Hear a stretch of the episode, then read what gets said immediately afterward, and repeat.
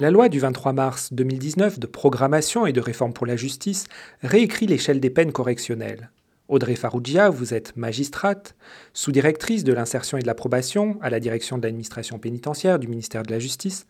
Pourquoi fallait-il réécrire l'échelle des peines correctionnelles?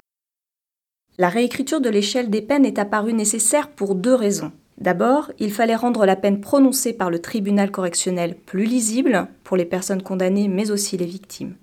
Avant la loi du 23 mars, les peines jusqu'à deux ans de prison n'étaient pas exécutées immédiatement. La situation de la personne était examinée par un juge de l'application des peines, parfois plusieurs mois après la condamnation, afin de déterminer si elle pouvait faire l'objet d'un aménagement. Le sens de cette peine, exécutée ou aménagée longtemps après les faits, était donc difficilement compréhensible. C'est ce qu'il fallait modifier. L'autre priorité de la réforme était de faire sortir notre système pénal de la peine de référence qu'est la prison, en proposant une nouvelle échelle des peines. Justement, quelles sont les nouvelles peines qui sont créées et quelles sont celles qui sont supprimées? La loi crée effectivement de nouvelles peines, comme la détention à domicile sous surveillance électronique peine autonome, d'une durée comprise entre 15 jours et 6 mois. Elle crée aussi le sursis probatoire, fusion de l'actuel sursis avec mise à l'épreuve, du sursis assorti de l'obligation d'effectuer un travail d'intérêt général et de la contrainte pénale. Elle supprime par ailleurs la contrainte pénale en tant que telle, peine qui n'a pas convaincu depuis 2014. En parallèle, la réforme favorise le recours à la peine de travail d'intérêt général, qui a fait la preuve de son efficacité, en élargissant les conditions de son prononcé et en développant et diversifiant les offres de poste. Elle uniformise enfin la peine de stage pour encourager son prononcé. Pour résumer, je dirais que la loi du 23 mars 2019 crée un panel de peines à la fois plus diversifié et rationalisé qui permettra de favoriser le recours à d'autres peines que l'emprisonnement. En revanche, la loi prévoit de nouvelles modalités lorsqu'une peine d'emprisonnement ferme, sans aménagement, est prononcée, l'objectif étant d'assurer son exécution effective dans les meilleurs délais. Pourquoi la loi du 23 mars 2019 supprime-t-elle la possibilité pour le juge de condamner à une peine ferme inférieure ou égale à un mois? Le législateur a pensé que la prison n'était pas la peine la plus adaptée en toutes circonstances. Toutes les études le montrent, les courtes peines d'emprisonnement sont désocialisantes et n'ont aucun impact positif en termes de prévention de la récidive.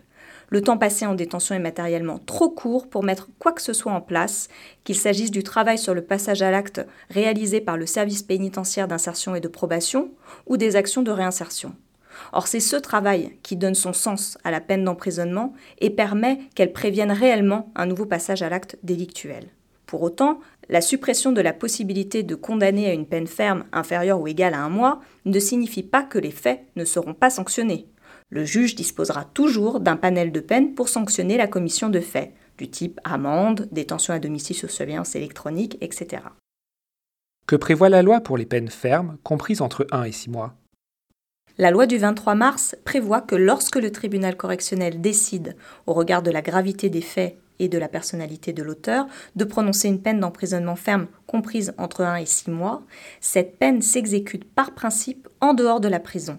Ainsi, le tribunal correctionnel prononce bien une peine d'emprisonnement, mais dans la même décision, en fonction des éléments de personnalité qui figurent dans le dossier, il précise les modalités selon lesquelles cette peine s'exécutera, à savoir sous la forme d'une détention à domicile sous surveillance électronique, d'un placement dans un centre de semi-liberté ou d'un placement extérieur auprès d'une structure d'accueil. Le tribunal ne se pose donc plus la question de savoir s'il doit aménager la peine d'emprisonnement, mais comment il doit l'aménager. La seule exception permise par le législateur est une impossibilité résultant de la personnalité ou de la situation du condamné, que le tribunal devra alors spécialement motiver.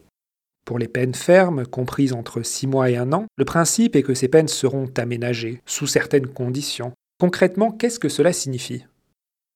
La loi prévoit que lorsque le tribunal correctionnel décide de prononcer une peine d'emprisonnement ferme comprise entre 6 mois et 1 an, il doit, si la situation et la personnalité du mis en cause le permettent, décider d'un aménagement de cette peine sous la forme d'une détention à domicile sous surveillance électronique, d'une semi-liberté ou d'un placement extérieur. Il prend cette décision à partir des éléments de personnalité figurant au dossier ou résultant de l'enquête sociale rapide qui pourra avoir été réalisée. Concrètement, si le tribunal correctionnel décide de prononcer une peine ferme entre 6 mois et 1 an, il aura trois possibilités. Soit il décide lui-même de l'aménagement de cette peine, soit il remet au condamné une convocation devant le juge de l'application des peines qui décidera ou non d'aménager cette peine, soit il impose que cette peine s'exécute en détention. On vient de voir ce que prévoit la loi pour les peines fermes comprises entre 1 et 6 mois, ainsi que ce que prévoit la loi pour les peines fermes comprises entre 6 mois et 1 an, et que prévoit la loi pour les peines fermes supérieures à 1 an. La loi du 23 mars prévoit que toutes les peines de prison supérieures à un an seront exécutées sans aménagement de peine initiale. Les personnes devront donc faire l'objet d'une incarcération. C'est une nouveauté de la loi. Avant celle-ci, les peines jusqu'à deux ans de prison faisaient l'objet d'un examen par un juge de l'application des peines afin de déterminer si elles pouvaient faire l'objet d'un aménagement.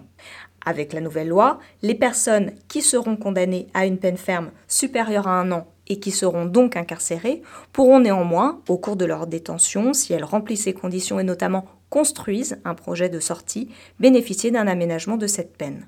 La loi crée également, pour les peines au-delà de six mois, le mandat de dépôt à effet différé qui permet de donner une date d'incarcération à la personne condamnée. C'est une alternative à l'actuel mandat de dépôt qui permet l'incarcération de la personne immédiatement à l'issue de l'audience et qui pouvait apparaître non adapté à certains profils.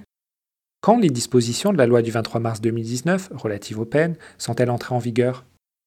La loi du 23 mars 2019 est une loi dense comportant des dispositions concernant des domaines différents. Elle prévoyait donc différentes dates d'entrée en vigueur pour ces domaines. S'agissant des dispositions relatives aux peines, certaines sont immédiatement entrées en vigueur, d'autres sont entrées en vigueur en juin 2019. S'agissant plus précisément de la nouvelle échelle des peines, les dispositions sont entrées en vigueur le 24 mars 2020. Pour conclure, je dirais que cette nouvelle échelle des peines a pour objectif de limiter le prononcé des courtes peines d'emprisonnement en proposant des alternatives plus diversifiées. Sa mise en œuvre permettra de réguler la surpopulation carcérale et de mettre en place pour les peines d'emprisonnement mises à exécution un réel parcours de peine et d'apporter de meilleures garanties de réinsertion et de lutte contre la récidive. Audrey Farougia, merci. Pour en savoir plus, rendez-vous sur justice.gouv.fr.